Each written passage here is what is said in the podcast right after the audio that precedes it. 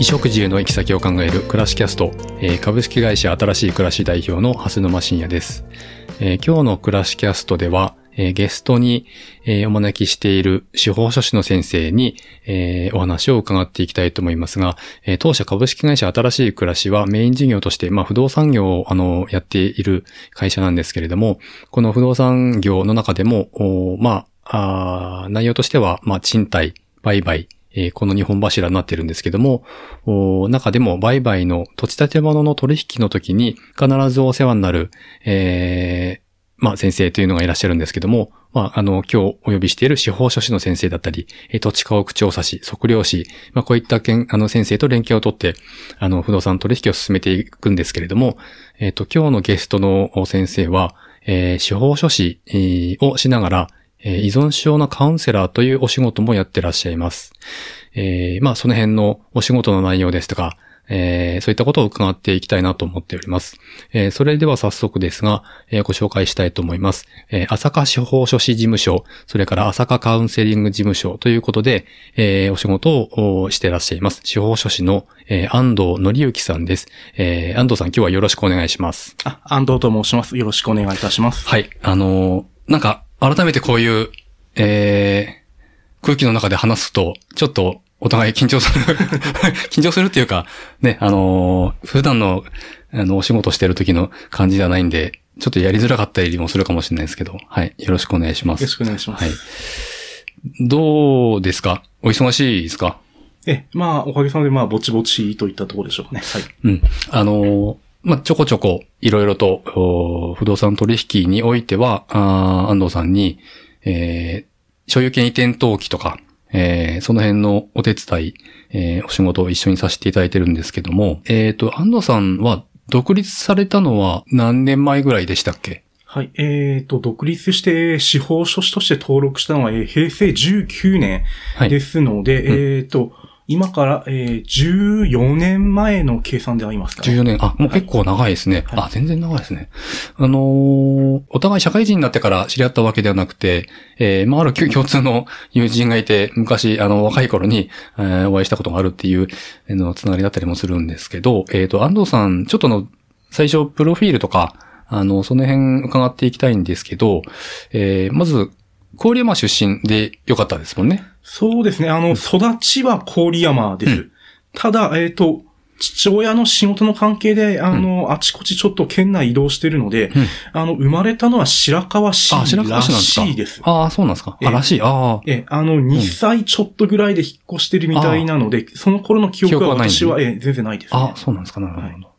うんと、郡山にはい。来たのは、ええ。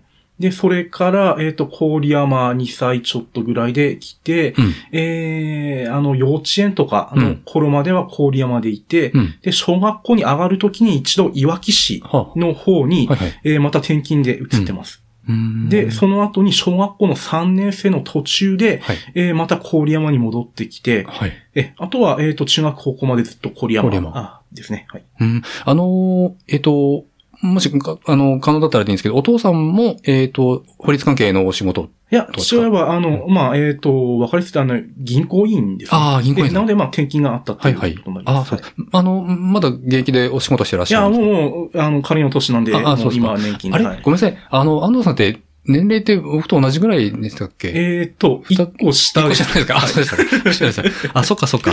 なんか、もう、もうちょっと下の感じだったけど、そっか、一個下。あ、そっかそっかそっか。あれ？じゃあ、あの、彼も、まあ、え同い年ですもんね。はい共通の友人もね。えーあの、50年生まれです。うん。個人年齢ね。あ、そうかそうか。一個下なんですね。なるほど、なるほど。ありがとうございます。えっと、で、えっと、郡山に戻ってきて、高校卒業して、はい。えっと、専門学校。あ、えっ、と、予備校。あ、予備校に、はいは。はいで、えー、何年ぐらい予備校は通って？で、地元の郡山の予備校で1年、うん。えー生活して、それから東京の方の大学に進学しましたね。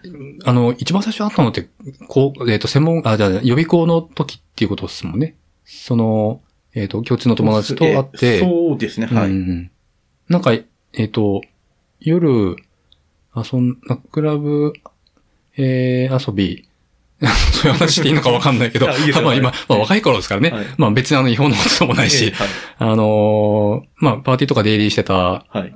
頃に多分、あお会いしてるんですもんね。ええ、うんそのあたりの記憶をちょっと思い返していたんですが、うん。前に話した時は、もしかしたら多分、うん。いくつか記憶がちょっと私の中でごっちゃになってた可能性があるんで、どの時なのかがあれなんですが、多分、その彼と一緒に郡山の、うん。今亡くなったような、うん。あー箱とかに行ってた頃っていうのは多分大学生の頃で、多分夏休みなりとあかあ、、そっかそっか、帰ってきた時も戻っに。てきていた時に一緒に、うんうん。ええ、なのでそれまではあの地元でそういったところとかに顔を出すことなかったので、ああ、そうですか。、ええ、あ、じゃあ、あの、大学に、向こうに行ってる時の方が、まあ、そういうとこにで遊んでた。はい。ああ、なるほど、なるほど。えうんうん。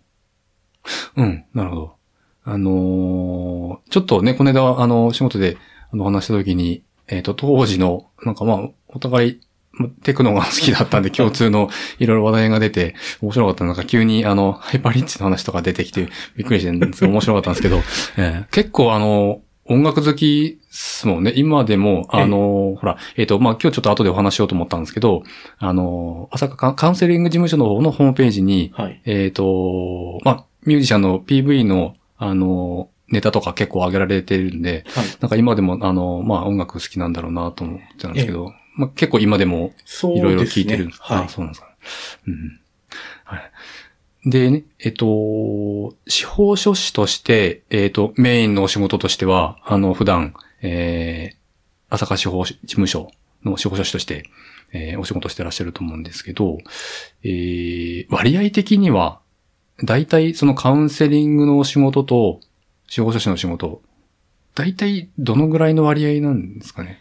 あ、えっ、と、そこも、あの、どこまで明確に分けられるかっていう部分があ、重なってる部分もありますもんね。うん。あの、まあ、どうして重なるのかって言いますと、うんうん。えっ、と、要するにその元々のきっかけ、まあ、うんあの、ギャンブル依存でカウンセリングって形で歌って、あの、うん仕事をさせていただいてるんですけども、はい。元々のきっかけはその司法書士の仕事として、うん。えーいわゆる借金の問題、うんうんえ。ーまあ、えー多重債務とかって言い方をする場合もありますけども、はい。えーそういった相談を受けることが、まあ、若い頃から多かったものですから、うんえーその中でやっぱり一定数の方が、うんあの、ギャンブルの問題を抱えてるってことがありまして、うんうん。えーそういった場合ですと、その、お金の問題だけ解決しても、うん。根本的な解決にはならない。うん。えー場合によってはもっと、あ、の、お金の問題だけ解決してももっと別なところで問題が起きてしまうってことがあり得るので、うん。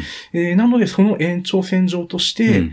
えーそういったところに関しても、まあ、ケアというか支援というか、うん。あの、できるようにということで、まあ、あの、カウンセリングっていうの形で、あの、歌ってもう一つ、えー別に仕事を始めてるっていう部分がありますので、はいはい。えーそうするとそこのあたりは仕事としては重複してくる部分、うん。確かに。えー債務整理として、えーうん。支援する部分もあるし、うん。その後ギャンブルをやめるために、うん。えーやめ続けるために支援をするっていう部分もあるので、うんうんそのあたりがまあ、ちょっと重複するから明確に、あの、うん。うんそのあたりのうん分野の仕事。に関しては、分けるのは難しいね。難しい部分もありますし、あとは逆に例えば、あの、ご家族の支援とかっていうのも、はいはいあの、ギャンブリーズの場合重うん要で、うん。あの、どうしてもその、まあ、金銭面、あるいはそれ以外のことも含めて、はい。えーご本人さん、ギャンブルが、あの、やめることができない、はいご本人さんのご家族の方がまた悩みを持っていたりとか、うんあの、問題に巻き込まれてしまうっていう部分もあるので、うんうんご家族の方から相談を受けるってことも、うんえー多いので、うんまあ、そのあたりになってくると、まあ、ちょっと司法書士の仕事から離れてる部分の方が大きいのかなとは思ううんですけども、ん。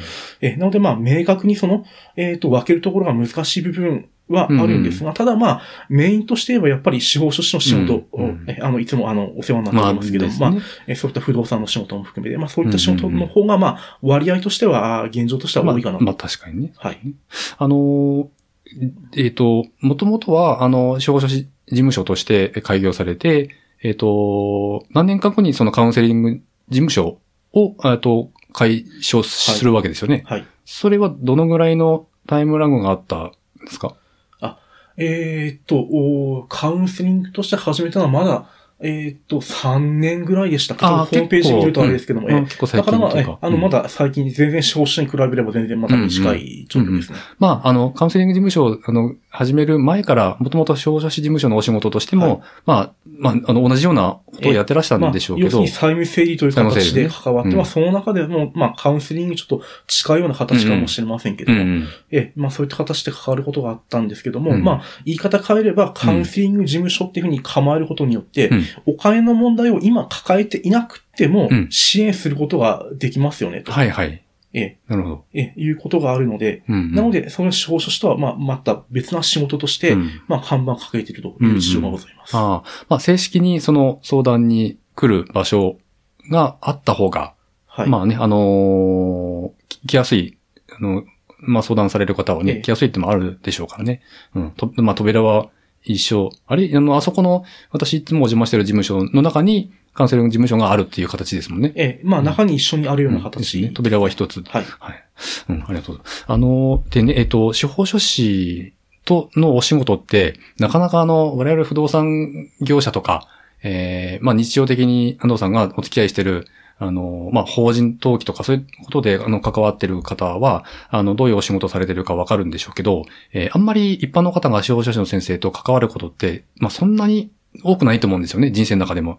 なので、あの、ちょっとまあこの機会に、あの、司法書士の先生っていうのは、まあどういう日常、あの、主に仕事されてるのかっていうちょっとお話、あの、聞いて、あの、皆さんにお聞き、あの、聞いてもらいたいなと思うんですけど、えっと、まあ私らが、えー不動産業者が、あの、お手伝いいただくときにお世話になってるのは、まあ例えば不動産の、まあ登記、表題登記とか、えー所有権移転の登記とか、抵当権、あの、住宅ローン借りるときのね、あの、抵当権の、えー設定とか、まあ商業登記ですよね、内容としては。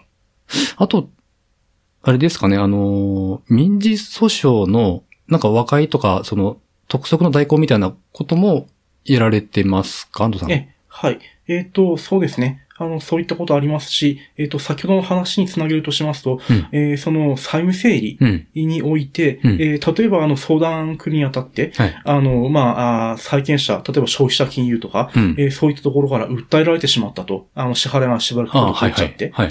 えーって形で、うんえーもう来月の何日に裁判があるんですけど、みたいな形で、うんうんえーいらっしゃる人も中にはいますし、まあ、そうするとそういった場合であれば、まあ、うんいわゆる被告の代理人というような形で、うんえーあの、裁判所にもちろん行ったりすることもあ代ります。理人として。ああ、なるほど、なるほど。あれ、あのー、えっ、と、認定はい。司法書士というやつですよね。それ、あの、はいなんか、資格が必要なんですかって。そうですね。あの、司法書士としての資格があった上で、うんうんで、そのまあ、認定というものを受けること、まあ、うん試験があるので、その試験を通ることによ、って、試験があるんですかえうんえそうすると今お話した通り、うんあの、えっ、と、まあ、簡易裁判所の、はいあの、範囲に限られる、そこはちょっと弁護士さんとは違うところなんです、けども、え簡易裁判所の裁判に関しては、今お話した通り、うんえー弁護士さんと同じように法廷に立って、うんえーご本人さんに代わって弁論するとか、ということが、あの、認められております。ああ、なるほど、なるほど。ああ、あのーよく、えっ、と、消費者事務所とかの、あのーなんだ、えー、ホームページとか拝見することがあるんですけど、認定証書士って、あの、書いてある、なしですね。ええそれがあるかないかっていうのを、はいわかりやすく見てわかるのは。ああ、なるほど、なるほど。うん。あのーまあ、それも日常的に割とある、あのー業務なんですよね、当然ね。ええ。うん。まあ、あの、業務の内容に関しては、やっぱり各事務所、各司法書士によって、うん。いろんな割合は違ってるんあで、バラバラ得意不。得意みたいなのが。えではありますが、まあ一般的には、まあ、あの、私も仕事をしているところも、まあ福島県の郡山市。うん。なので、まあそれほどその、いわゆる大都会ではないような場所ですので、はい。なのでまあ割と広くいろんな仕事をやる方の方が、まあ地方では多いのかなと。逆に、うん。都市、あの、例えば東京とか、うんあの、そういったところであると、まあ特定の業務にも特化して。えー、とかっていうようなことをやられている事務所さんとか、うんあの、仕事の方も少なくはないのかもしれませんけどそれだけで成り立つだけのね、あの人口のボリュームがあればね、はいそうですそうですよね。なるほどね。あと、その他に、あの、私さっき言った以外に、あの、少々先生の、あの、仕事内容って何かありました、そうですね。今出てこなかった話として言えば、私も今やってる案件がありますけども、うんはい。あの、あ、すみません。その前にもう一個だけちょっと補足しますと、あの、あの、法廷に立つってことを今お話ししましたけども、それとは別にそもそも、はい。あの、裁判所にうん。提出する書類の作成というのがもともと、うん。あの、司法書士であれば誰でも、うん。えそれを先ほどの認定とかに関係なく、うん。あの、書類の作成って形で仕事として、それは昔から、うん。あの、ある業務ですので。だから例えばその、まあ、債務整理の話に戻すとすれば、うん。例えば破産をうん。やむなく選択せざるを得ないという方の場合であれば、うん。その破産に関する書類の作成を一式作成して、まあ、うん裁判所に出せるようにという形。これはその認定の有無とかに関係なく、どの司法書士であっても業務として行いますよという、うん、まあ、そういった書類の作成って形でのうん裁判所の手続きに関わることがあります。うん。で、えーすいません、えっ、と、話が、えっ、と、ちょっとそれちゃいましたけども、うんあとは今出なかった話として言えば、うんあの、青年貢献とか青って、年貢献。えーはい。お分かりですかね？うん。あのー私は、あの、割と、えっ、と、まあ、宅建の、はい。えっと、資格試験の勉強の時に勉強、勉強した、えあの、内容ですけど、一応、安藤さんの方からちょっとはい。説明してもらってもいいですか、まあ、簡単にお話ししますと、例えば今、あの、いわゆる高齢化あとうん。いうものが進んでいて、うん。で、皆さんもう100歳まで生きるのが珍しくないぐらいの、うん。えー時代になってると、やっぱり年齢を重ねるに、えーつれて、えーうん人によってはやっぱり認知機能もちょっとうんうん。どうしても衰えてきてしまうとか、うん。ああいう方もいらっしゃいますし、うん。あるいはそうではなくても、例えば、えーちょっと知的に、あの、障害があったりとか、うん。で、うまく自分のことが、はい。あの、自分の、例えば財産を管理したりとか、物事を判断するのが、うん。えーちょっと苦手だなとはいはい。いうような人。はいで、まあ私が実際に関わった件でもありますけども、そうすると、例えば、いわゆる悪徳商法みたいなものにうん。お金を巻き上げられてしまうみたいなうん。被害に遭ってしまったりとか、うん。いろいろ問題がありますよと。なので、そういった人のえー方々に対して、まあ、これはあくまでも裁判所から選ばれるってことになるんですけども、例えば、青年貢献という制度であれば、えー例えば、えー認知症になってしまった高齢の方について、うん。えー裁判所がこの人に支援する人が人が必要だからということで、はい。えー専門の後見人、青年後見人っていう人を裁判所が選んで、うん。その人がご本人さんの代わりに、うん。えーまあ、法律上、その方、えー選ばれた、えー青年後見には代理権とか、はい。そういったものが認められてますので、はい。例えば、えーグループホームみたいなところに入所が必要だってなった時に、ご自分で、えーそういった契約がちょっと難しい場合であれば、うん代わりにその青年後見人の人がうん。適切な施設と契約を結んで、うん。安心してそこで生活できるようにとか、あるいは、えっ、と、財産の管理で言えば、えー例えば銀行に行って、うん。えーご本人さんがちょっと自分で、あの、例えば預金を下ろすとかってことでやっても、ちょっと難しいとかって場合であっても、うん。代理人としてうん。銀行で手続きを取ってお金を管理したりとか、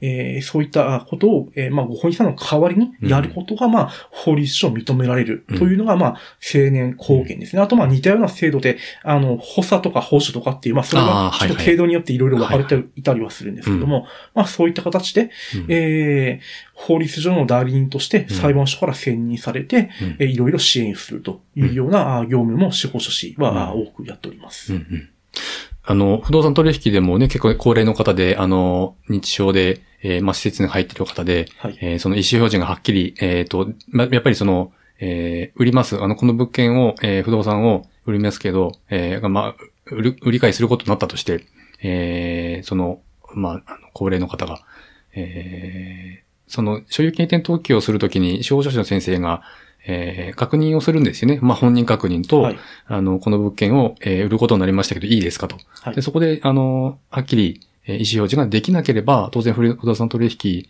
に進めるわけにはいかないので、ね、まあ、そういうところでよく、あのーまあ、出てくるえーワードだったり、我々の業界だとしますけど、あの、青年後見人制度っていうのがあるわけですね。まあ、そういうのも、お仕事の一環として、えっ、と、受けて、えーらっしゃったりするとはいいうことですね。うん。あのーちょっと、ま、あの、司法書士業界の話、ちょっとあの、気になることがあるんですけど、例えば、まあ福島県内、郡山市内でもいいですけど、えこれじゃあ郡山市内で、えー、どのぐらいの司法書士の先生って今登録されてる方っていらっしゃるんですか？えーえーと、最近ですと、大体司法書士は市内だとうん。60人くらい、司法書士は60え人くらい。ーえー60弱か、えーまあ、えうんうんーまあ、大体50から60の間ぐらいの、うんえーえーと、人数が大体最近の人数かなと思いますね。大体、まあ人口比率、あ、まあ、えっ、と、まあ、郡山市はそのぐらいか。まあ、県で言うと、えー、もうちょっと当然多いわけですよね。なん、なん、ええで、300、いえ、えっ、そんなと、今、県内だと、これも大体ですが、多分270人とかあ200それぐらいかなと思いあま、す。300には切ってる。ええあのー法務局に行くと、札がかかってますよね。はいあれは、えっ、と、何でしたっけ？司法書士協会かなんかあるんでしたっけ？ええ、そうですね。あそこにかかってるのは基本的に、あの、まあ、あの、ハスノさんもよくご存知のと、うんその、うん。あの、法務局って管轄が分かれているので、うんうんうん。えなので、その、あの、管轄ごと、まあ、例えば、ああの、地元であれば、うんうん。福島地方法務局のうん。郡山支局あ、そっかそっか。が、まあ、我々の、まあ、最寄りの、はい。あの、法務局ってことになりますけども、はいはい。そうするとそこで、まあ、ふえっ、と、で、それに合わせるような形で、まうん。あ、あの、明確にその、えっ、と、管轄が分かれてるわけではちょっと実は今ないんですけども、はい。えー基本的に司法書士の、あの、我々の団体としても内部の支部として、うん。例えば郡山であれば郡山支部とか、っうん。て形で、うん。えーその各地、県内であれば、えっ、と、6支部、うん。うー司法書士会の中に内部に支部がございますので、うん。えーその支部、例えば郡山のその、えっ、と、法務局であれば、うん。郡山支部の、うん。えー司法書士なりが、あの、まあ、いわゆる名札みたいな形で、うん。あの、まあ、ぶら下がってるとか、あの、えうん。ーえーなってるような形になってますね。うん。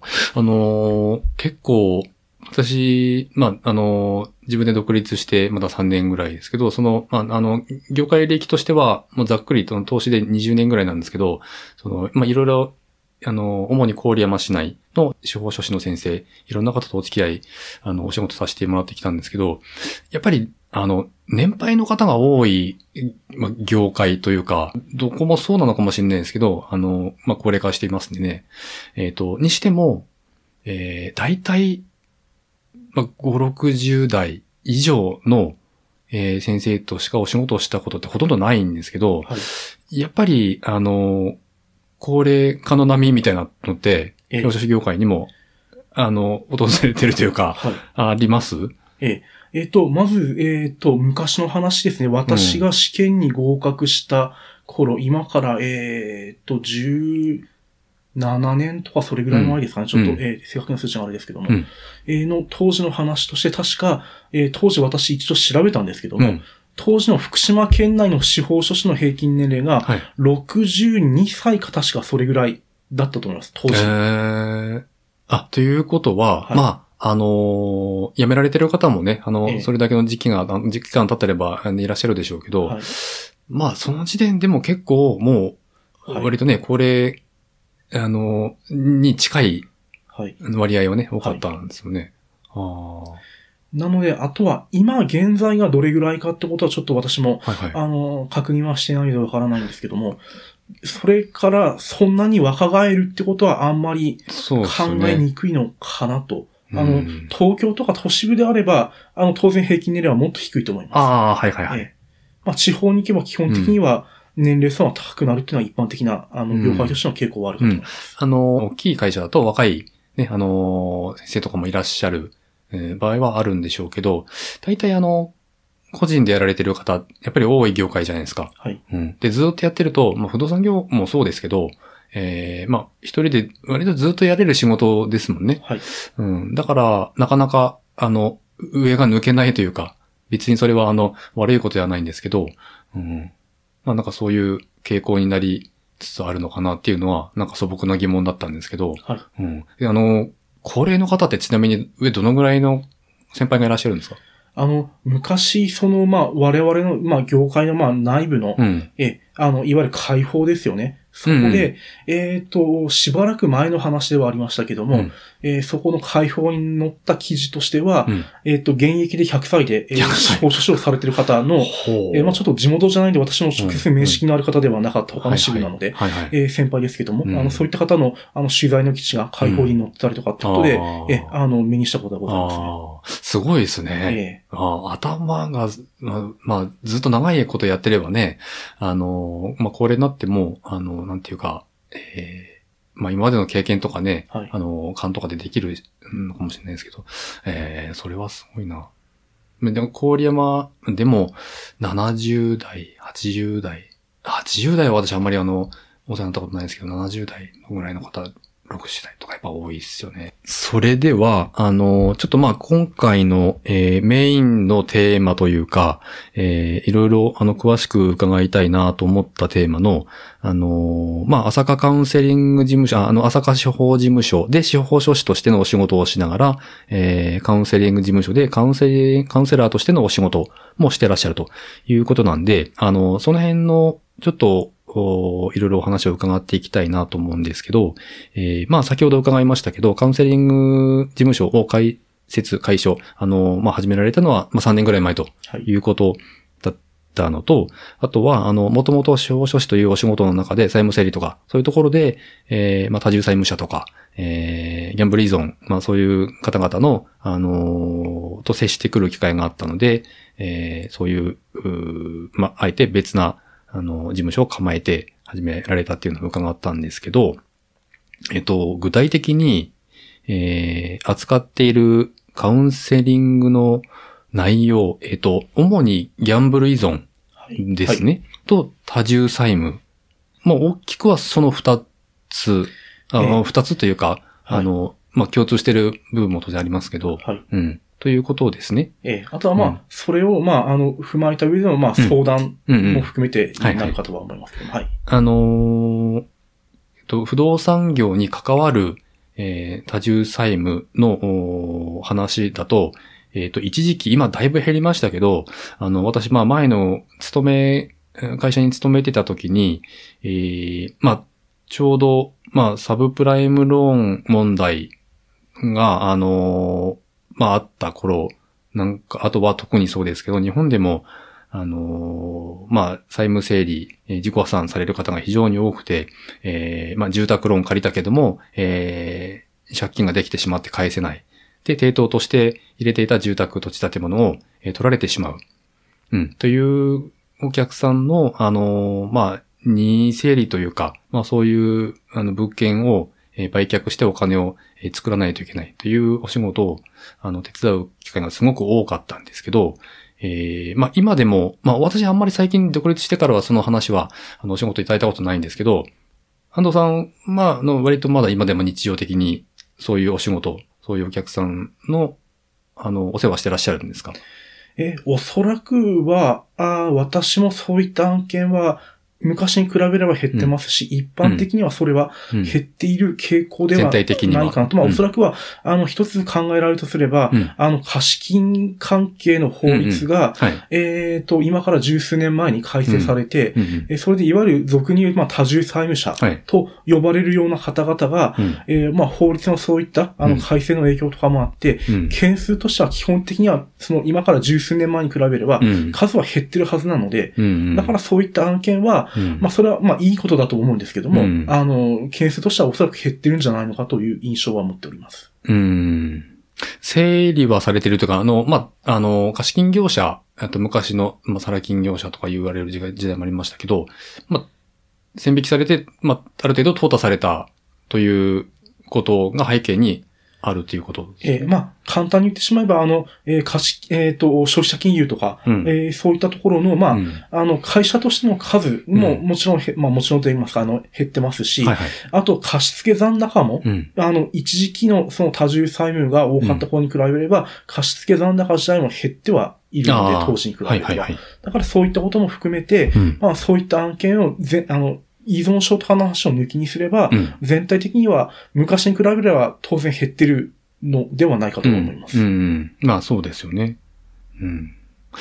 えっと、主に、あのー、まあそういう多重債務抱えた方の、えー、まあ、財産の整理のお手伝いされる場合って、まあ破産とか、任意整理とか、まあ、個人再生とか、いろいろ方法があると思うんですけど、うーん、割合的には、まあ、まあ、一番、その、個人、順番で言うと、個人再生、あ、違うか。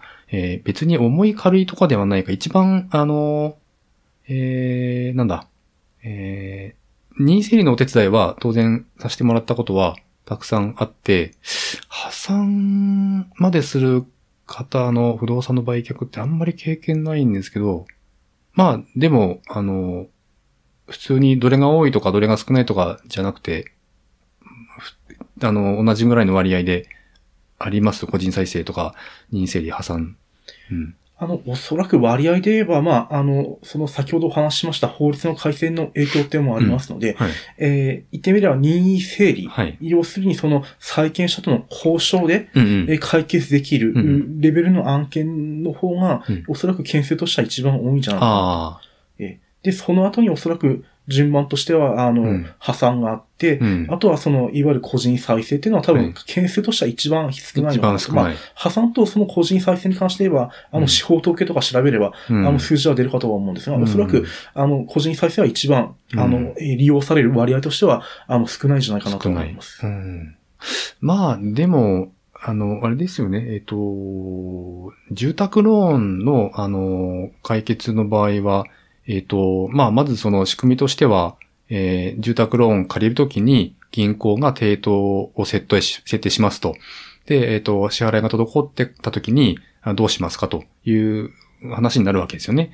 で、えーまあ話し合いで、あの、まあ当社、当事者同士、債権者と債務者の当事者同士の話し合いで、えーまあ、あの、返済額の、えーまあ、組み直しというか、のがあったり、それで済む場合もありますけど、それでうまくいかないときは、まあ、任意整理という選択肢になるわけですよね。ええ。うん。まあ、今お話ありましたし、もしその住宅ローンだけ、の話であれば、いわゆるリスケジューリングって形で、はいはい。えーあの、金融機関と交渉して、例えばうん、支払いの期間をもう少し伸ばしてほしいとか、うん。えーまあ、それは、あの、金融機関なりが、あの、納得して、えーまあ、もらえればってことではありますけども、うんあの、そういった形で、うんえっ、と、解決ってことももちろんあるかもしれませんし、うんそうすれば、その、いわゆる、まあ、債務整理っていう話じゃなくて、うん。あの、投資者間で納得してう、ん条件を変更しますよと。うん。あの、どうなんですかね、その、昔に比べて、あの、金融機関の、が、ちょ、その、今の状況よくわかんないんですけど、ええまあ、厳しくなってるのか、緩くなってるのか、その任意整理に応じる、えー金融機関側の体制というか、そういうのって傾向というか、そういうのってなんか変わってたりとかするんですか、昔と。えっ、と、金融機関っていうのは、えっ、と、えっ、と、まあ、今銀行で借りた場合の、あの、まあ、債権者が、あの、銀行だった場合。えーまあ、あの、そうすると、えっ、と、そういった話って、あの、結局債権者って、うん。あの、まあ、我々が例えば相談を受けたり依頼を受ける件って、うん債権者が一社しかないってことは、あんまり滅多にないのあで、ーそうですね。いろんなところがあるわけですね。だから消費者金融もあれば、銀行のカードローンもあれば、住宅ローンもあれば、うんあるいは車の自動車ローンがあればとかってはいいう形になるので、うん。その全体、だから例えばここの、えー例えばこのローンだけ解決したとしても、うん。他のところの支払いがうん。立ち行かないのであれば、うん。あの、それでうまくいくって話ではない。の。うん。例えば任意整理って、まあ、俗に我々呼んでるのは、はい。その債権者みんなが納得して OK してくれるっていう前提で初めて成り立つので。例えば債権者が5つあったら5つのうち1個でも、うんあの、納得してもらえなければ成り立たないと。うん他のところは、そうですね。あの、協力してももらえたとしてもって話になってくるので。うんうん。あ、そうだそうだ。なんかしばらくその仕事してないから、あの、完全に忘れてましたけど、えっ、と、まあ、あの、犯行代とかね、えー、数万円の、その、えっ、と、デート券抹消するための、えー、書類に、あの、犯行、まあ、最悪は、あの、その、債権回収できなくても、あの、まあ、犯行代だけもらえればいいですよぐらいの、あの、場合もあるし、えー、まあ、ある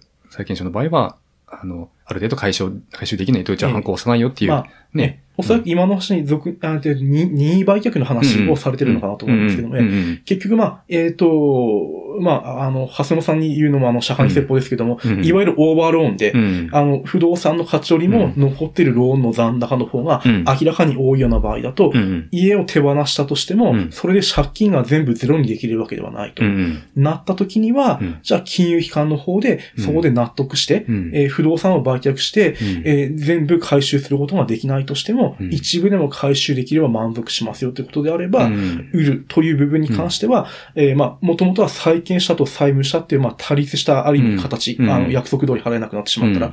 ですけども、売ることによってうん。少しでも回収できるのであれば、うん。えっ、と、銀行からすれば、うん。より多く回収できるし、高く売れれば、うん。あの、住宅ローンを組んだお客様の方としても、うん。その分だけ借金が減ることになるから、うん。少しでも高く買ってもらえるって形で、うん。そうなると、ある意味、共同で、それこそ、あの、不動産の、えっ、と、仲介業者さんとかに入ってもらったりとか、場合によっては買い取ってもらったりっていう形でうん。協力力してもらえれば、うん。そうなると、借り手側も貸し手方も、ある意味、あの、利害が一致するっていう部分がうん。発生するので、そういったところでは、え、あの、うん。蓮野さんのようなところが、うん。あの、協力していただいて、うん。え解決というか、まあ、あの、少しでも状態がよ、要状況が良くなるようにって形で、うん。えお世話になることもあるのかなと思うんうんですけども。うん。そうですね。ああ、うん。そういう、あその、査定して、はい。えー、売却の金額決めるのは、まあ、間に入って、仲介する媒介会社ですかね。はい。うん。まあ結局その、そのまんま、あの、えっ、と、塩漬けになって最終的にじゃあ、えーいわゆる競売の手続きになってしまうと、まあ、うん。一般論としてはやっぱり市場価格よりはちょっと金額が下がってしまうっていうのは、まあ、よくご存知かと思いますので、うん。そうなるよりは少しでも高く売れた方が、うん。えっ、と、金融機関、銀行からしても、うん。えー債務者お金を借りてる側からしても、そこの利害が一致するっていう部分があるかと思いますので、あのーなんか、に日本ってまあそういううん体制になってるからですけど、金融機関、まあさっき話ちょっとありましたけど、あのーまあ債券を証券化して、えー商品として販売する、えーっていう終わり方というか、あ例えばアメリカってローン返済できなくなったら抵当取られて終わりで支払いは残らないっていう形ですよね、海外で。アメリカだけなのかわかんないですけど。で日本で、あのー整理しても残る場合もあるじゃないですか。はい。うん。なんかその辺、その国ごとの、まあ、文化の違いっていうか、まあその、えー仕組みの違いっていうのはあると思うんですけど、なんか、かわいそうだなって思うことが結構、あの、経験としてあったんですよね。あの、整理したのに、残るのか、借金は残るのか、この人がなんかちょっとお客さんかわいそうだなって思うことあったんですけど、まあそれはね、そういう決まり事なんで、しょうがないでしょうけど、うん。あの、まあ、まあ、サービサーとかいう、えー、業種のその債券を買って、あの、商品として買って、えー、まあ、整理をする、えー、っていう、なんかそう、まあ、業種といいんですかね、サービサーって。はいうん、ありました。あ、まあ、ありました。今もありますけど、うん。なんか、まあ、独特なシステムというか、だなと思ってますけど、うん。はい。それで、えっ、と、ちょっとカウンセリングの話に戻るんですけど、パチンコで何百万も借金してしまいましたとか、はいえー競馬で、競馬と競輪と何でもギャンブルをやって、あの、たくさん借金作ってしまった人とか、なんか、具体例というかケースって、あの、お話できたりすることってあります？はい。あの、まあ、今のお話で言いますと、まあ、人にもよるんですけども、うん。例えばパチンコだったらもうパチンコしかやりませんとうん。いう人もいれば、うん今お話しあった通り、えーいわゆる公営ギャンブルとか、うんもう何でもやるし、パチンコもやるし、はい。えーロトとかくじも買ったりもするしとか、うん。えー何でもやるようなタイプの人と、うん割とそれは人によってバラバラうんではありますが、まあ、依存症と言われる、うんまあ、依存、そもそも依存って何なのかって多分話になってくるかと思うんですけど、あの、えっ、と、まあ、いギャンブルが、まあ、違法なものもあれば、まあ、合法の、例えば公営ギャンブルとかは、まあ、今、日本の法律上は、えー別に法律に反することではありませんので、はい。えーですけども、ってなった時に、その、じゃあ何が依存症で問題なのかっていうと、うん。あの、例えば、金額とか時間の話をするわけではないんですね。例えばうん、一日何時間やったから依存症とか、うん。いくら使ったから、あるいはいくら負けたから依存症とかって話を、うん。になるわけではなくて、うん。あの、まあ、今の、あの、医学で、えっ、と、定義されている考え方からすると、うんあの、ギャンブル障害っていう、ギャンブル紹介。えギャンブリングディスオーダーっていう英語で言うとなるんですけども、ね、障害って、あの、うん要するに捉えてるわけです。医学的には。はい。どういうことかっていうと、要するに何か、うんあの、生活に支障が生じてるから問題ですよねと。うんうんだからそれは先ほどお話しした通り、うん金額とか時間とかそういったものでうん定量的に測れるものじゃなくて、うん。その人の人生において問題が起きてる。うん一番わかりやすいのは、ギャンブルで言えば、ね、えー借金をうん。してしまっギャンブルをやっちゃう。うん。で、それでもやめられなくて、どんどんどんどん借金も膨らんでいって、うん。まあ、借金が増えるだけだったらまだまあ、まだマシという言い方がいいのかどうかだとかは悪いですけども、えもっとひどい状態になってしまうと、例えばうん、職場の売上金とか預かり金に手をつけて横領してしまって、はいはい。えー刑事事件になってしまうとか、うん。えーあるいは追い詰められて自殺をしてしまうとか、うん。えーって形でどんどんどんどん問題が大きくなって、うん。えーうまくまあ生活ができなくなってしまうっていう状態を、うん生活において障害があるから、うん。あの、ギャンブル障害というふうに、はいはい。あの、定義づけているのが現状です。それが、あの、まあ、えっと、い依存、依存の定義というか、はい。っていうことになるわけですね。なので、ギャンブルに関して言えば一番まあ、顕著に現れてるのは、やっぱりその経済的なもの、借金ですよね。うん。形して、まあ、一番あの、もっぱら現れやすいっていう部分がありますので、うん。そうなってくると、やっぱり、あの、お金の問題っていう面で言えば、まあ、我々のところに、うん。えー繋がってくるというのがあるかと思います。あの、例えば、その、えー借金を作ってしまって、えっ、と、例えば男の人だったらね、あの結婚してる家庭があるあの男の人だったら、えー家庭に生活費を入れられないぐらい、まあこれはもう昔からあるお話だと思いますけど、はい。えーギャンブルに全部使ってしまって、あの、家のお金も全部持ってってしまってみたいなのって、まあ、あの、いつまでやってんだよっていう、あの、時代的にね、あの、いもういつ、ギャンブルってそもそもいつから、あの、存在してるのかわかんないんですけど、あ、なんかその、ちょっと話それますけど、あの、あの先生が、えっ、と、まあ、文章を寄稿されてる、えっ、と、やってみたくなるアディクション診療支援ガイドっていう本があって、これちょっとあの読ませていただいたんですけど、この本の中にも、あの、えっ、と、先生は3章のギャンブル依存っていうところに、あの、寄稿されてるんですけど、はい。ちょっとサラサラーっと読んでみたんですけど、あの、同じ3章の頭の方に、えー、ガモユージさんっていう方ですかね、その、ええ平安京のスザクマンの、あのーあの辺のか、あの話から、えっ、と、まあ、ギャンブルに、まあまあ結局、昔から人々はギャンブルに講じていたっていうとこから入っていくんですよね。だから、まあ当然その頃から、あの、掛け事っていうのは存在しているのはわかりますけど、でそれで、まあ今、あの、もう令和ですよ。あのえっと、ね、でも、やってることって変わんないんだなというか、あのうん、って思うことがあるんですけど、えー家族に迷惑をかけたり、周りの人に、あの、心配かけたりっていうことになっちゃうわけじゃないですか、未だに。うん。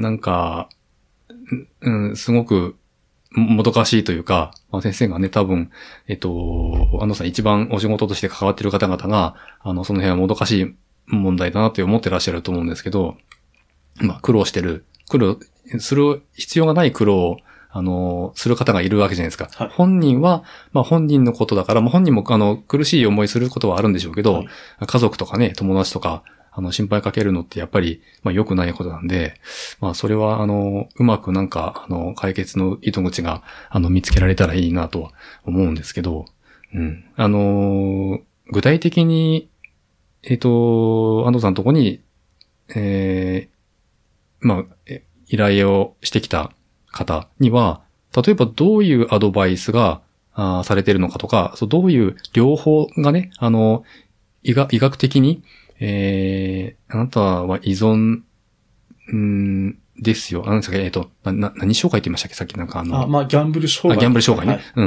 うん。ですよっていうふうに、あのーまあ、言われたんであれば、あーなんかその、対象、なんかその両方があるわけじゃないですか、おそらく。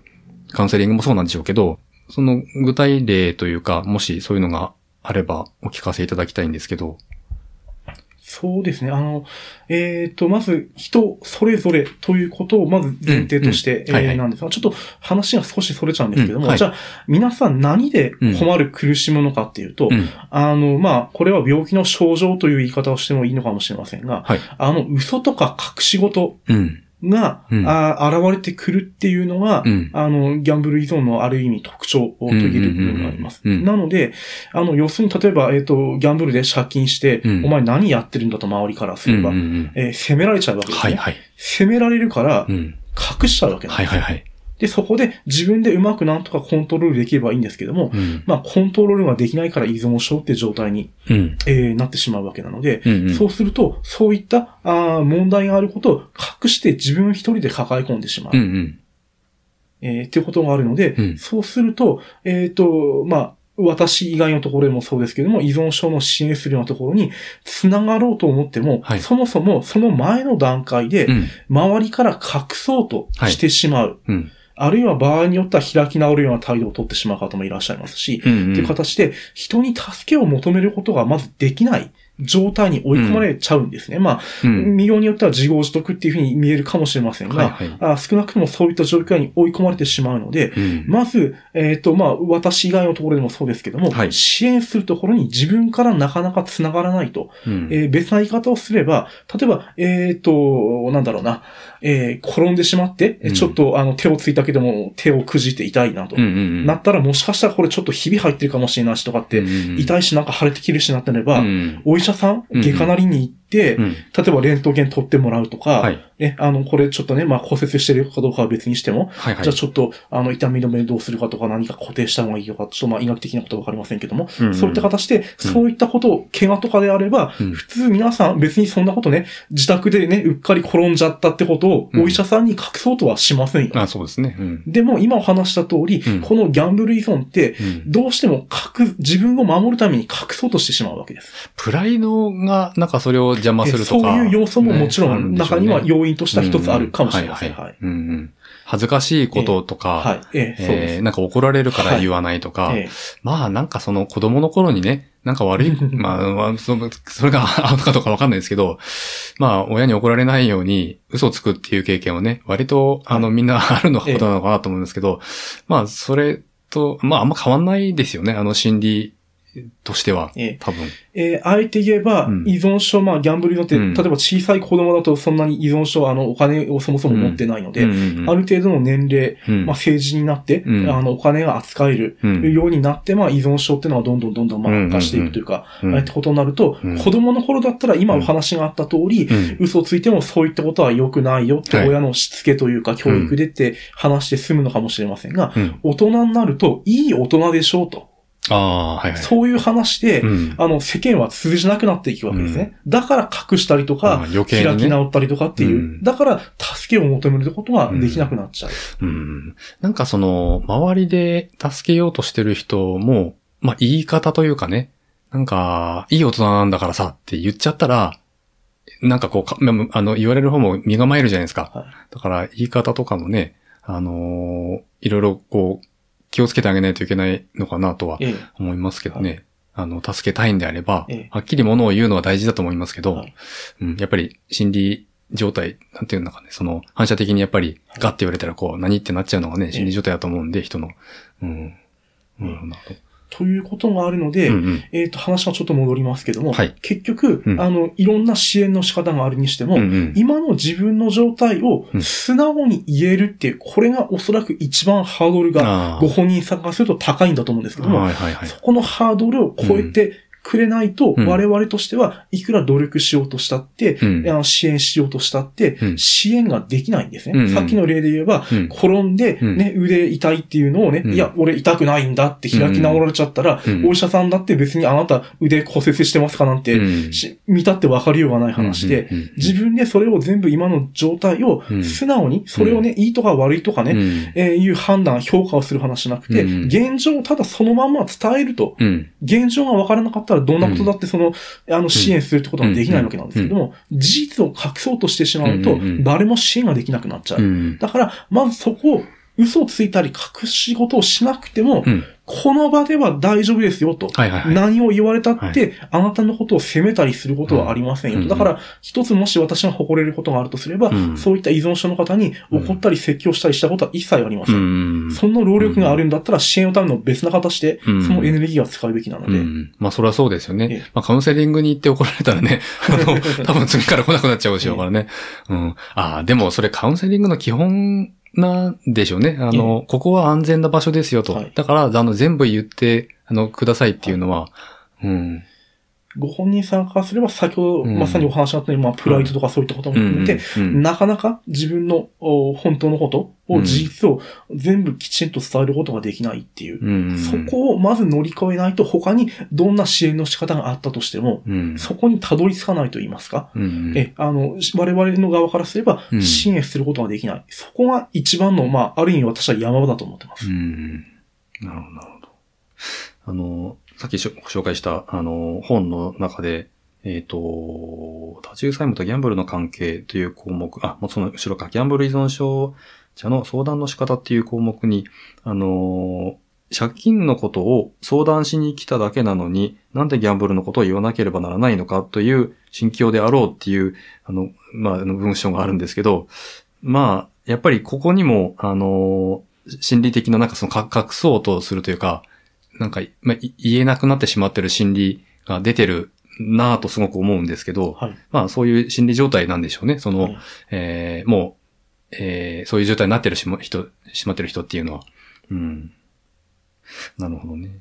カウンセリングは、基本的には、あのー、安藤さんと1対1で、えー、まあその家族で、えー、一緒に来る人もいるんでしょうし、えー、その本人が一人で来ることもあるんでしょうけど、基本的には、い、あの、まあ、来た人と一対一というか、あの、っていうことですか？あの、カウンセリングの仕方っていうのは。そうですね。あの、最初はご家族の方と一緒にいらっしゃる、うん、場合であっても、うん、基本的には、あの、それはまあ、ご本人さんが、うん、あの、えっ、と、あくまでもそれはご本人さんが、うん、あの、自分で解決していくべきこと。特にあの、えー、どうしてもあの、ご家族の方がその依存症に巻き込まれるっていう問題、うん、あの、別なまあ問題というか課題というか、うん、あの、そういったものがあるので、えっ、ー、と、基本的には、あの、ご家族が最初に来ていただいても、カウンセリング自体はご本人さん一人で、えー、まあ、進めていくというのが原則的な進め方はしております。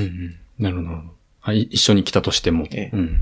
まあそうですよね。まあ本人がその気にならなければね、どうにもならない話ですからね。ええ、あとはその今もお話した通り、うん、やっぱり家族がいると、うん家族についていた嘘が本当のことを言っちゃうとバレちゃうとか、だからやっぱり安心して話ができないっていう。だからそれはもう、えっ、ー、と、場合によってはもちね、あの、家族であっても、それを私は言いませんよと、ご発音の方にもね、ここでね、ご本人さんから聞いたことは、あの、ね、あの、伝えることはしませんよと。うん。うんいうことで、うん、えー、そこでまあ約束というか、うん、あの決まり事があった上で、はいはい、だからここで今まで家族に続いていた嘘がバレるんじゃないかとかってことは心配しなくても、そのことをね、後で告げ口みたいに家族になんか言ったりすることはしないし、ね、家族に伝える必要があるんだとすれば自分の口で、ちゃんと、あの、まあ、回復って言い方をしますけれども、依存症からうまくね、あの、ギャンブルをやめ続ける中で、必要であればね、嘘をついていたことも家族に自分の口で話をすべき場合もあるかもしれませんけども、うん、少なくとも今の段階において、私の方から告げ口みたいなことはもちろんしませんよと。うんうん、まあ、はっきり、まあ、それは本人にお伝えする。まあ、なるほどね。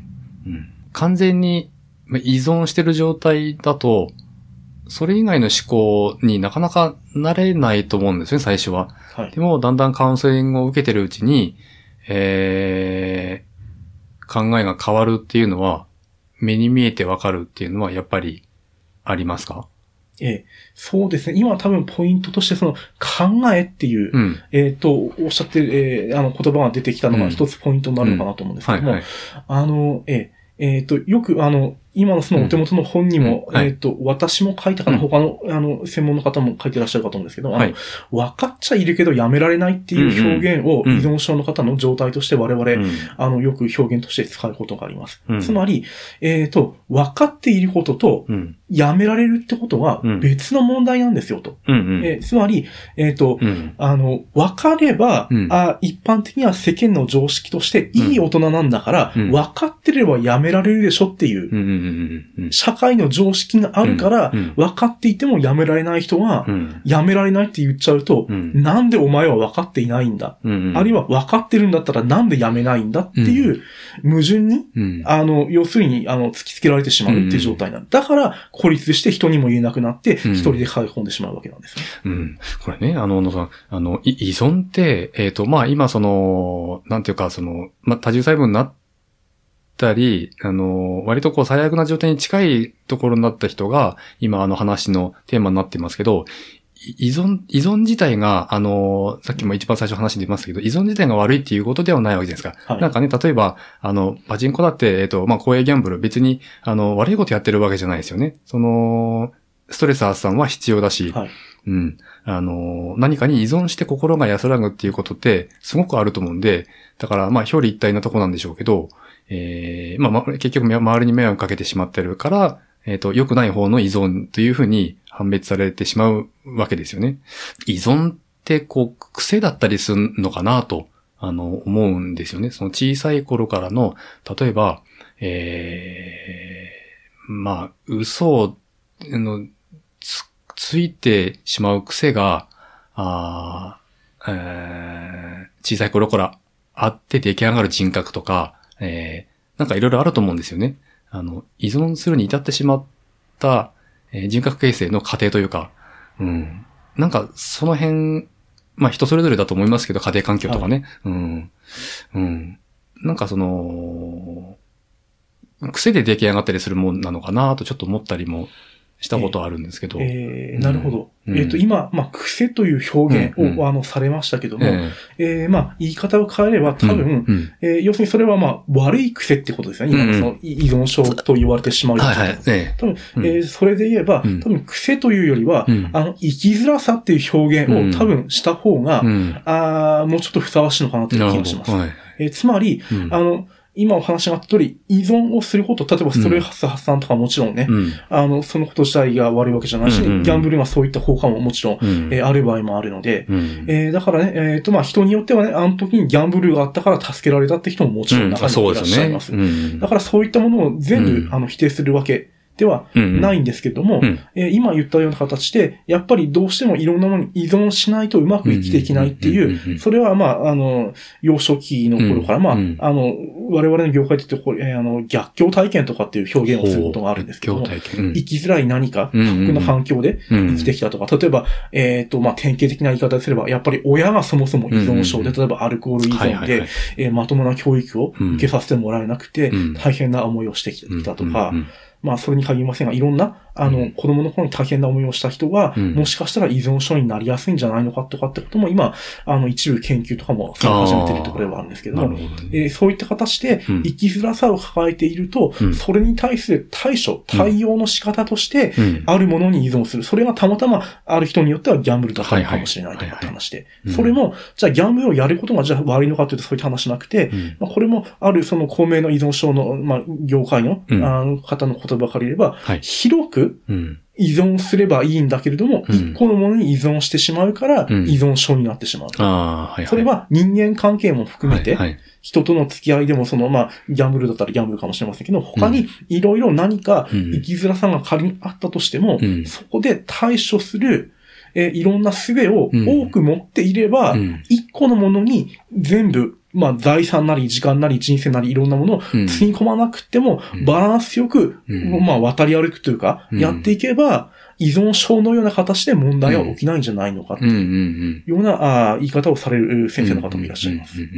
あの、安野さんのホームページに、えっ、と、ぐあと、ギャンブルを頑張りすぎる、た人、はい。みたいなことを書いてあるじゃないですか。はい。表現が、ああ、なるほどなと思ったんですけど、あのーまあ、頑張りすぎてしまった結果なんでしょうね。そのはい一個のことに依存ししすぎてしかも、あの、強依存してしまったから起きてしまった結果っていうことだと思うんで、なんかその、その、えっ、と、な、なんていうかな、言い方、よくいい、いい言い方すれば、えー集中力があるとか、うんはい。うん、あの、一個のことに打ち込む、あの、ことができる傾向があると。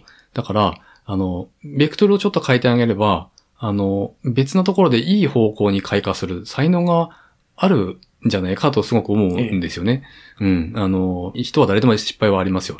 僕も後で借金作った、あの、経験もあるし、あのまあ、苦労した経験もあるので、わかりますけど、えー、なんかもう、その真っ只中にいると、他のえー考え方ができなくなってしまうことって、まあ、誰でもこれあると思うんですよね。はい。うん。なんか一個のことに悩みすぎてて、えー他のことに頭が、あー他の考え方ができなかった。でも、なんかのきっかけで、えー人から言われたでも何でもいいけども、なんかのきっかけで、あの、えー俯瞰的にその物事を捉えるようになったら、あーあっという間に解決したみたいなことって割とあるじゃないですか。はいうん。だから、その、なんかにこう、依存して、まあ、迷惑、その、まあ、えーかけてしまってる人の、あの、手助けの方法として、ね、あの、わかんない、その、もう専門家でも何でもないですけど、その、頑張る方向を見見つけさせてあげるみたいなっていうのがすごく大事なんでしょうね、きっと。うん。えうん。うん。なんか、例えば、えーギャン、うんと、依存っていろいろあるじゃないですか。あのー、まあ、い衣食住、あの、どれにも関わることだと思うんですけど、うんまあ、今ずっと話になってるようなギャンブル、ああとは代表的なところだと、あと、お酒とかね、はい嗜好品に依存するとか、まあ、あの、なんだろう。まあ、人に依存することもありますよね。まあ、よしあし、いろいろですけど、ペット、あとはまあ、宗教もそうですか。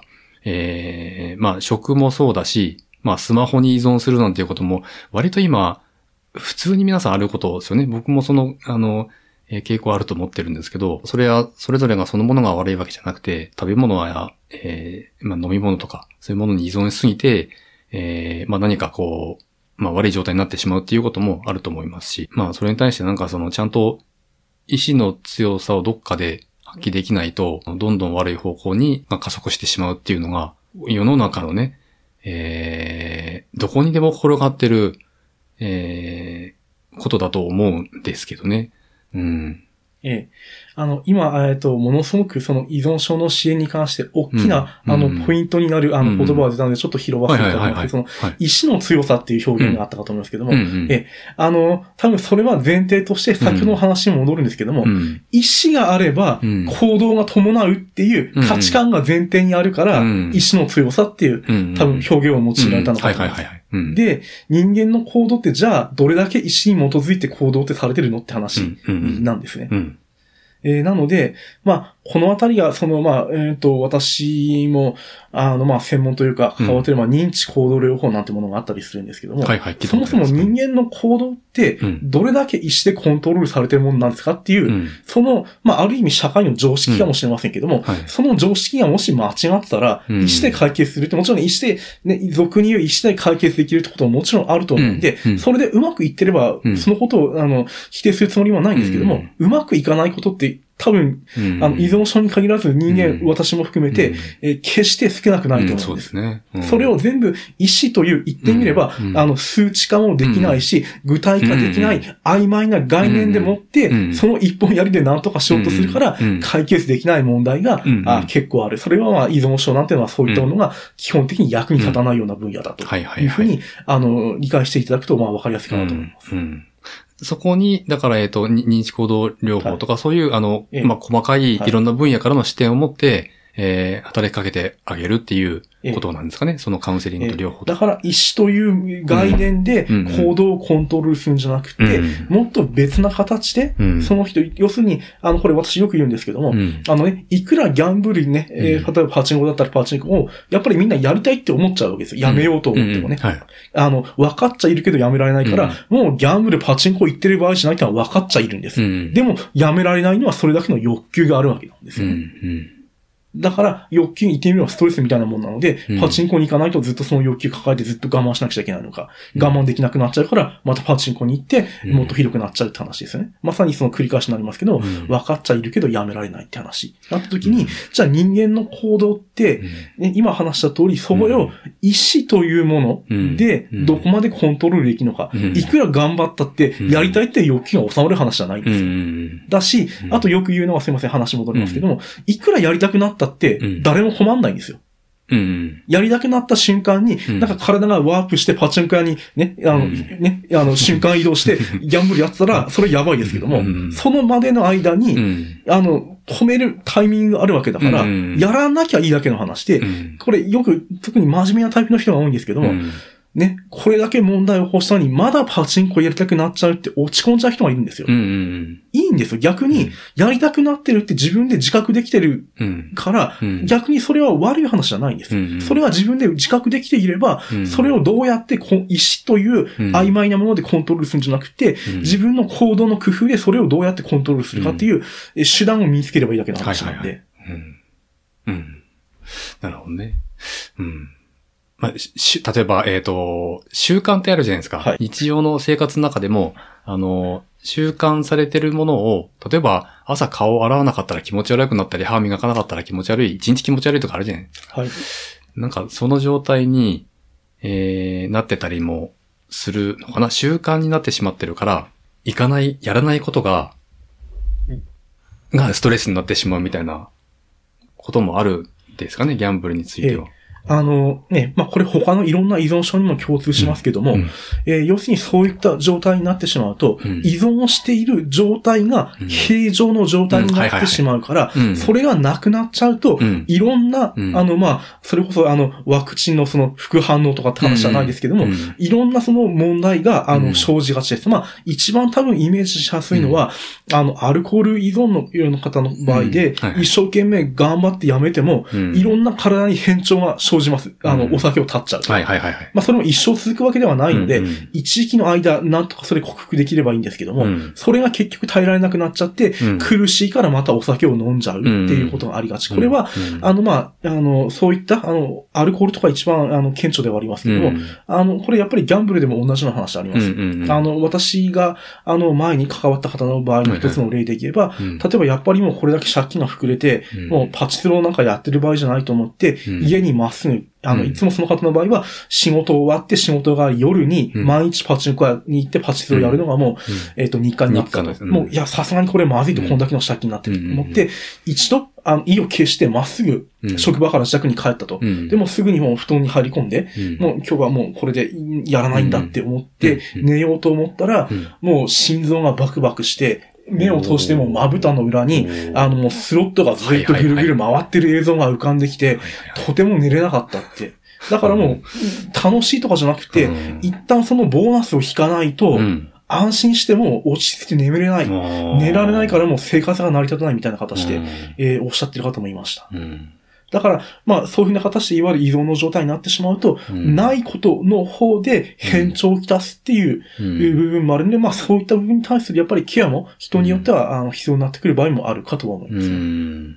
まあ、結局、体験って脳に蓄積されるもんですから、ね、その、い夢の、あの、なんだ、えっ、と、うんうんし仕組み、夢を見る仕組みになってね、その、まあ、見たことがあるものが、あの、脳で、えー睡眠中に、えー映像として、まあ、あの、み見られる、見るみたいな、あの、ことになってると思うんですけど、まあ、体験したものは、脳に必ず影響を与えますから、まあ、体に変調をきたしてもおかしくない話ですよね。あの、今のお話で言うと、うんうんあの、脳にも、あの、影響があるっていうことも分かってます。まあ、まあ、もしかしたら、だからその心臓がバクバクするとか、やんない、あの、非日常が起きると、その人にとっての。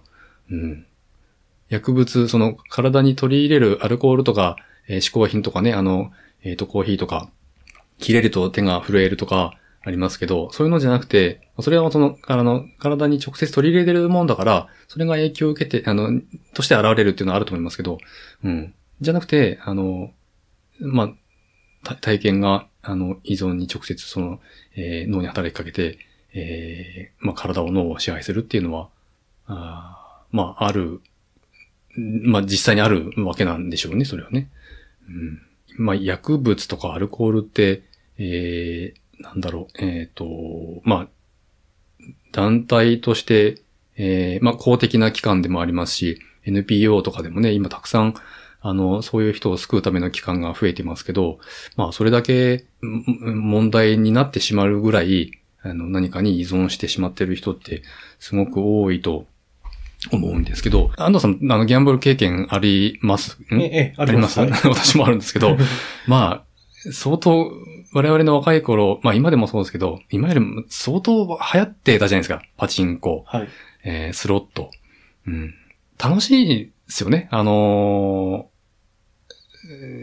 ギャンブルって。はいあの、田中さんも知ってるじゃないですか。楽しいですよねって言っちゃうとあれですけど。うん。だから、あの、ハマる経験も、私も十分あるし、うん。あの、パチンコに行かないことが気持ち悪くなる。あうん。ってう。いう経験、気持ち悪くなるっていうか、うん。あの、落ち着かなくなるっていう経験も、ある、あります？そういう経験。ええ落ち着かないまでは私はないですけども、うん多分落ち着かないってなってくると、うん。ちょっと依存症に陥るうん少し黄色信号が灯り始めてるんじゃないのかなって、やっぱ心配にはなりますね。あーあ、じゃあそれはちゃんと自分でセーブしてたっていうこと、できてたっていうことですね。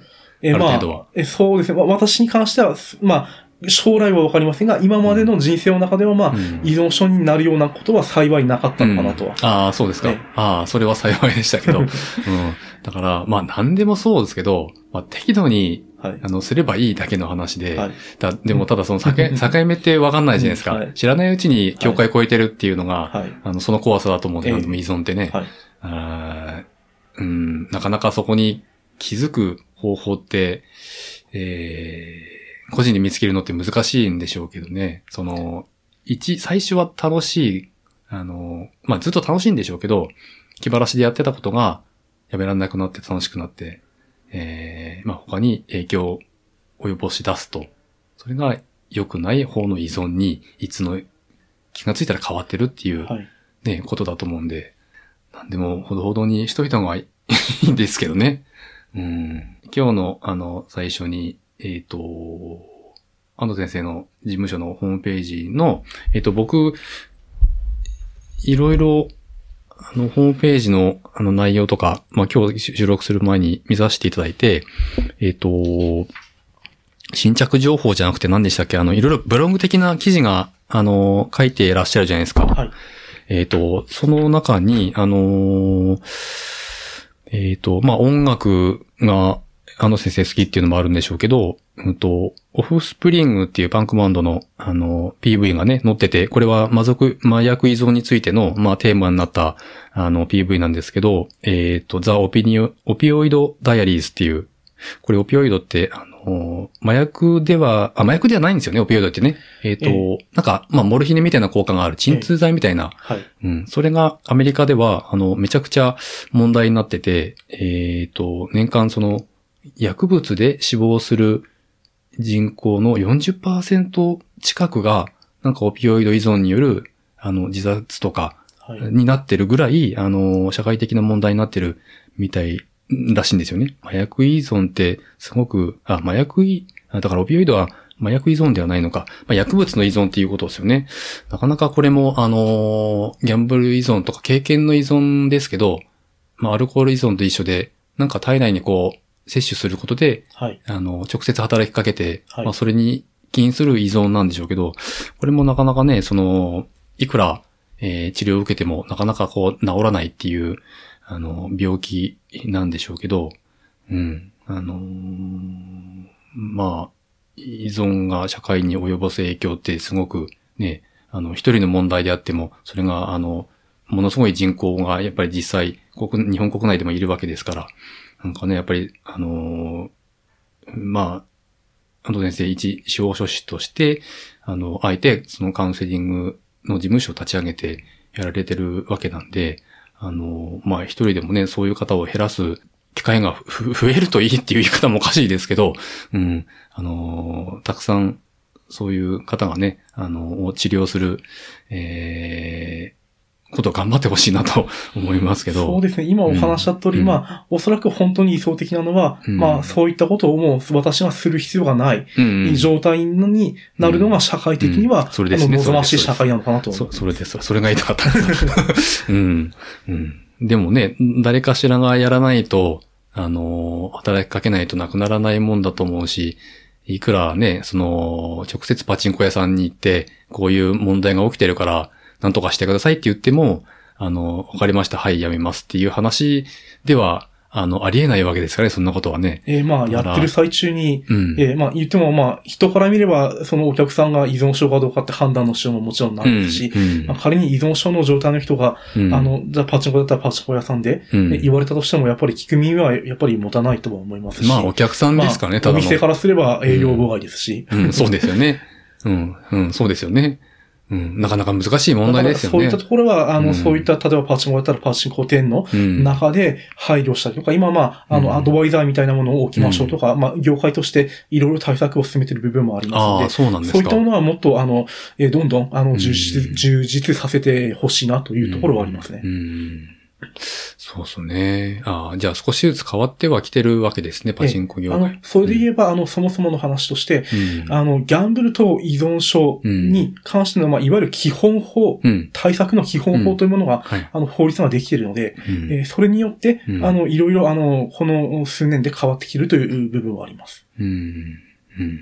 なので事業者としてもいろいろ努力しなくちゃいけませんよと。うん。いうことが、あの、法律の、まあ、うん。根拠といいますか、基づいて、そういったものも、うん。あの、課されているっていう部分があります。だから少しずつ、まあ、あの、ギャンブルの事業者、うん。あの、側の方としても、うん。あの、取り組んでいる部分があるっていうのは、まあ、現在の実情としては、あの、あるかと思います。ああ。まあ、あの、国の認可を受けてやってる、あの、業界当然ですからね。だから、上からのお達しで、えー、例えば、各店舗一人当たり、あの、いまあ、一店舗当たり、あの、一定数の、なんかそういう、えっ、と、人を設置しなさいとか、いうことも、まあ、十分あり得るわけですよね、今後。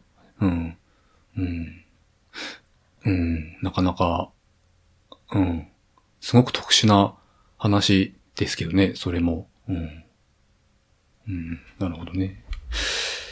えー、ありがとうございます。ちょっといろいろ伺って、あのー来ましたが、なんかその、えー、安藤先生の方から、安藤さんの方から、例えば、えー今、まあわかんないです。このポッドキャスト、ポッドキャストって、えー、テレビラジオとか雑誌とかと違って、そのキーワード検索で、えー得たい情報が得られるっていうのが、あの、特性の一つだと思うんですけど、直接その、えーうん、テレビラジオ雑誌とかで得られない情報にアクセスできるっていうのが特性の一つだと僕は思ってるんですけど、例えば、まあ、今回、あの、まあ、うちのクラシキャストっていう、えっ、と、プログラムは、えーまあ、そんなにまだたくさんのリスナーがある、いるわけじゃないんですけども、例えば、えーまあ、タグ付け、えータグとかをつけるんですけど、あの、情報をアップロードするときに、データをアップロードするときに。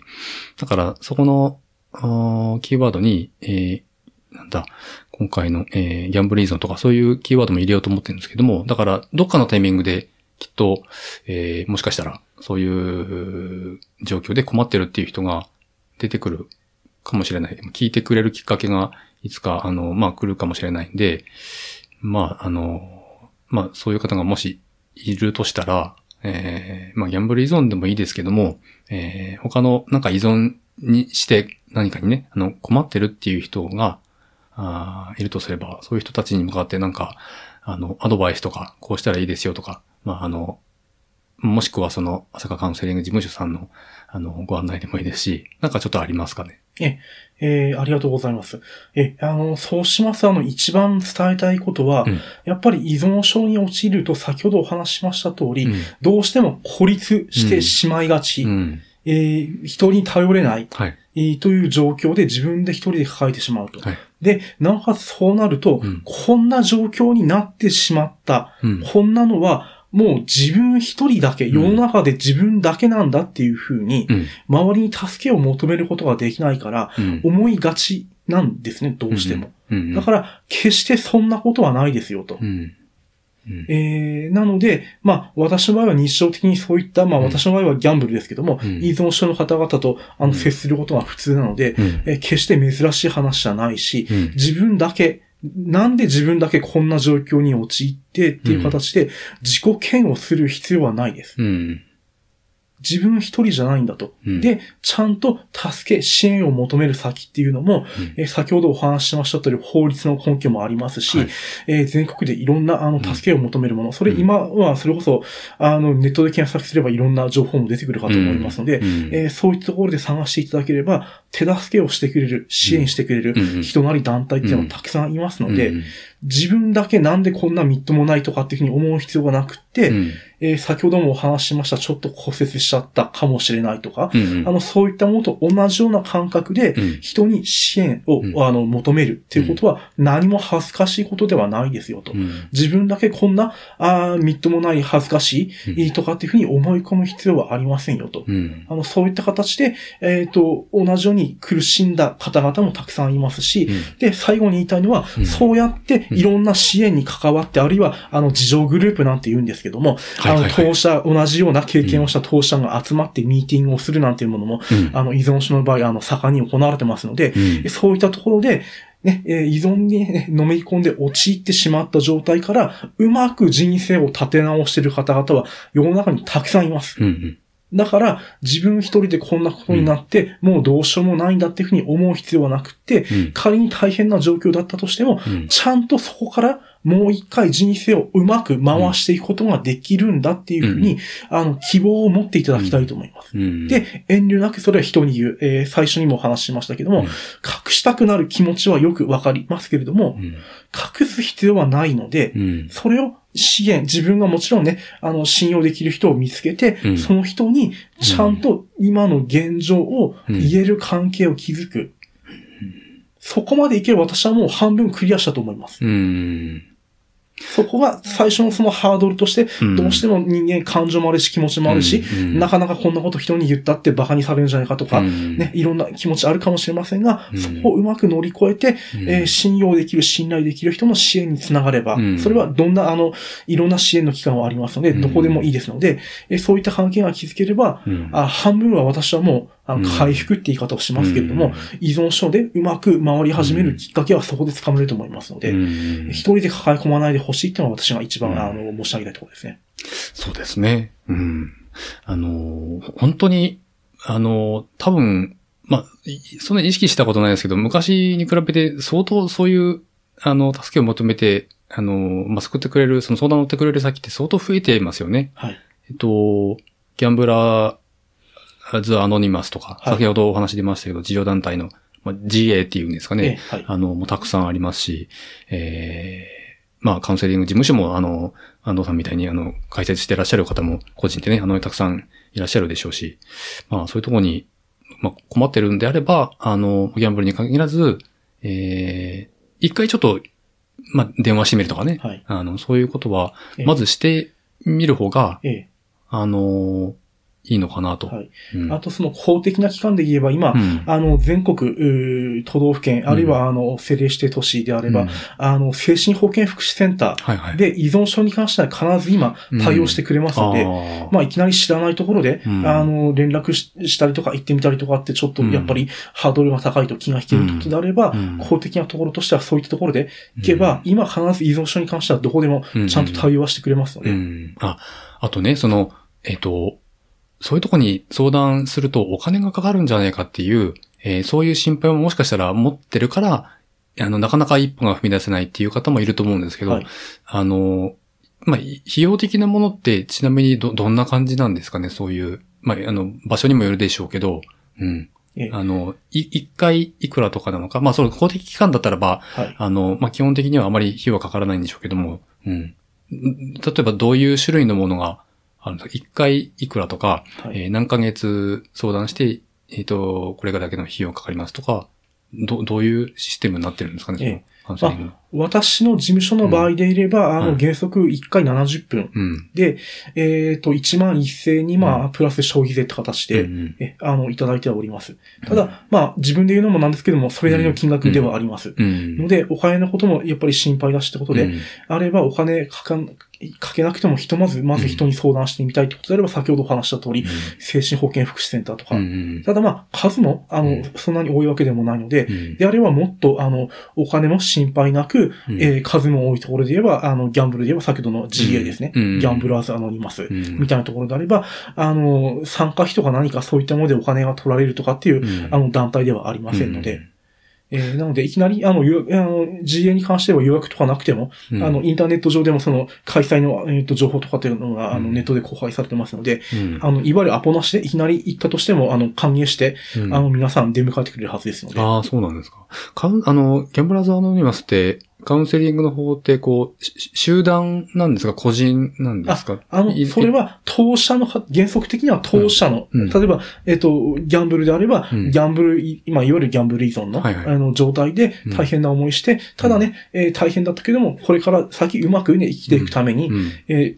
て形で当社の方々がうん。自分たちでうん。自主的に、あまあ自助だからまあ自助っていう言い方なんですけども、はいはい当社の方々がげあの自分たちで集まってうん。ミーティングをして、で、まあもう少しだけ少しあの、詳しくお話しますと、うんうんあの、原則としては、あの、言いっぱなし、聞きっぱなしっていうルールがあります。だから、自分が言った、こんなこと言ったら批判されるんじゃないかとかっていう心配をする必要はありませうん。ん。少なくともミーティングの最中に関してはうん、誰かのことに対して、いや、君は間違ってるみたいなことを説教したりとか、うん。うん。そういうことはそれはもうルールとしてやっちゃゃいけないって決まりがありますので、うん何を言ったとしてもそこで批判されたりとかするってことはありませんよと。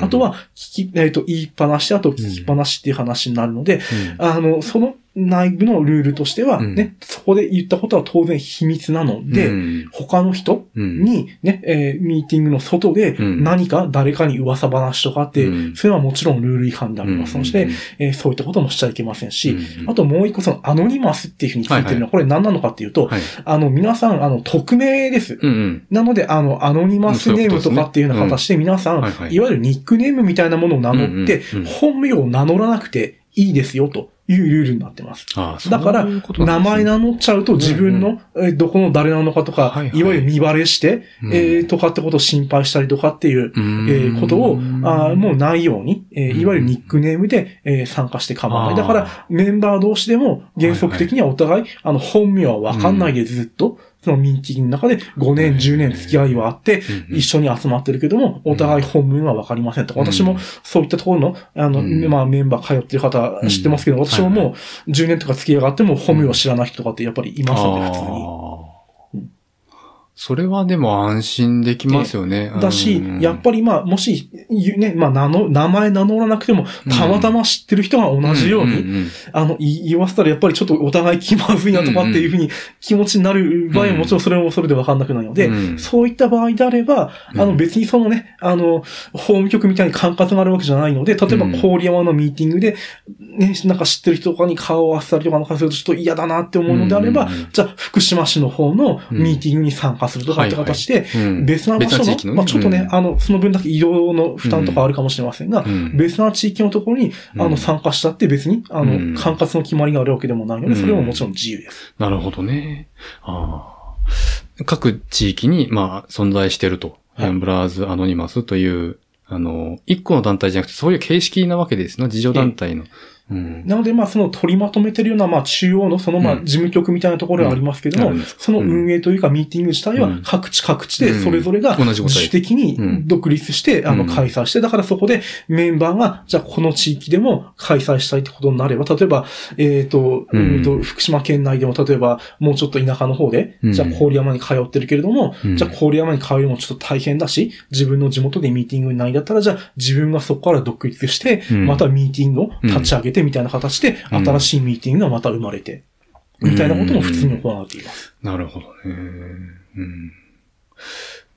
まあ、気軽に、ね、ちょっとあの、ギャンブラーズアノニマスとあの、サイト言いますけど、まあ、あの、ネットで検索すればたくさん情報出てくると思うんで、あの、まあ、必要な人は、あの、そういうところをちょっと調べてみる、あの、といいのかなと思いますけど、ええあと、ちょっとあの、最後にね、あの、もう一つ、あの、ご紹介したい PV の話があって、あの、先生の、えーホームページに、まあ、さっき、えっと、オフスプリングのオピオイドダイアリーズっていう PV の話しましたけど、もう一つあの、えっ、と、エルダーブルックルディメンタルでしたっけ、はい。えっ、と、Something About You っていう曲の PV も載ってて、あの、はまあ、初めて見たんですけど、あの、まあ、すごく、まあ、今の話に、えー最後のあの、ギャンブラザーアノニマスの話に、えー、とリンクしたんですけど、えっ、と、まあ、見てもらえばわかると思うんですけど、なんかある男の人が、多分あれ、なんか、あアルコール、歌詞をちょっと見たら、アルコールとかタバコとかなんかお酒とかそういうのに依存してる男の人がいて、ストーリー的にはね、あの、何にもこう、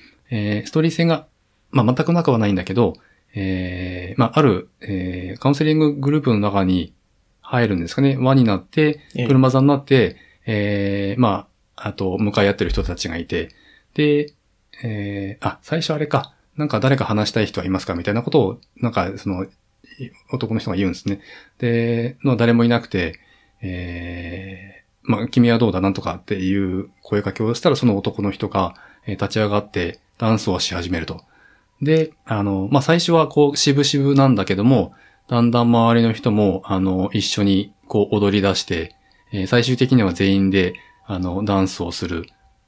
で、あの、最後は、あの、まあ、抱き合って、なんか複雑な顔をしながらも、あ、なんかちょっと安心したような顔つきをして、あの、別れていくみたいな、確かストーリーだったと思いますけど、まあ、すごく、あの、気持ちいいというか、ああ、あの、そういう自助団体みたいなところに参加してる人って、あこういう気持ちになったりするんだろうなっていうのが、すごく伝わるいい PV だなと思ったんですけど、うん。ぜひあの、えー、興味がある方は見てほしいなと思います。結構、あのーた、たまたまですか？ああいう PV 見つけたのって。あの、あれも別にそういったものをなんか探ってというよりは、単純に新婦チェックしてる中で、あ、そうあの、YouTube で、あの、オフィシャルに上がってる動画を見つけて、音楽もいいし、普通に見た瞬間に、あ、これもう、そういったことなんだなって、まあ。たまたま。ええ。なんで、まあ面白いなと思って。だからまあ、どちらかといえば普通にあの、新しい曲を新婦のチェックをしてる中でたまたま、あの、MV を見つけちゃったってだけの話ではあるんですけど。絶対あのさんそういう才能ありますよね。オースプリングもそうだけど、うん。なんかあの、まあそういう、えっ、ー、と、安藤先生のホームページに、あの、まあ面白い、いろいろこう、情報が載ってたりするんで、ちょっと興味のある方は、あの、朝霞カウンセリング事務所の方のホームページですよね。あの、記事が載ってるのは。うん。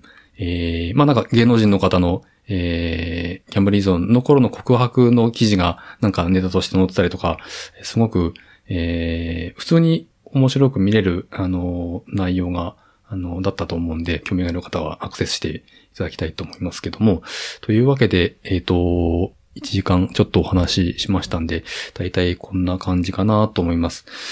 えっ、ー、と、じゃあ、こんなところで終わりにしますかね、今日は。はい。はい、またあのー、えー、いろいろお仕事の件でお世話になると思いますが、あの、今後ともよろしくお願いします。ごよろしくお願いいたします。はい、えー、というわけで、えー、今日はあゲストとして、朝霞カウンセリング事務所、えー、朝霞司法事務所、えー、をやっていらっしゃいます、えー、司法書士の安藤則之さんにお話を伺いました。安藤さん、今日はありがとうございました。ありがとうございました。